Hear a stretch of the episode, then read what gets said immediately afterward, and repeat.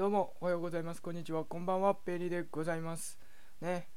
えー、っとね昔ね前にね一回あの双子の兄弟にね一緒に音声配信やらないかって誘ったんですけど見事に鼻で笑われて断られたペリーでございます。ね。スタンド FM で2つアカウント作ってコラボ配信ずっとしてたらねあのトップ画面に乗るかなとかなんかこそいこと考えてたんですけどね。断られましたね見事にね。まあということで真面目に一人で配信していこうと思います。ということでこんななんかしょうもない話題の次は今回喋る内容っていうのはちょっとねあれ始めようと思って株式株始めようと思ってまあ言うて株って言ったって真面目に投資するって投資してみたいなのも無理ですよ。もちろんあれ一株一口当たりの額でかすぎてこんな一学生ができるようなもんでもないのでやらないですけども、まあ、やるものって言ったら積み立 NISA っていうやつであのインデックス投資いわゆるなんかコツコツ食べていって20年ぐらいのスパンで考えて長期投資するってやつなんですけどもこれちょっとやってみようかなと思ってね始めますっていうお話です。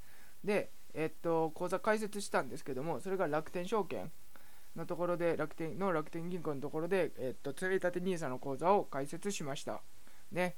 で積立 NISA ってどういうものかっていうとまあ、簡単に積み立てて毎月とかあの一定期間ごとにこう一定額をこうずっとずっと投資していくというものになって年間の投資額が40万が上限ですよ毎年40万以上は投資できません。だから月最,、えー、っと最高でも3300 3万3000円ぐらいかなになるのかな。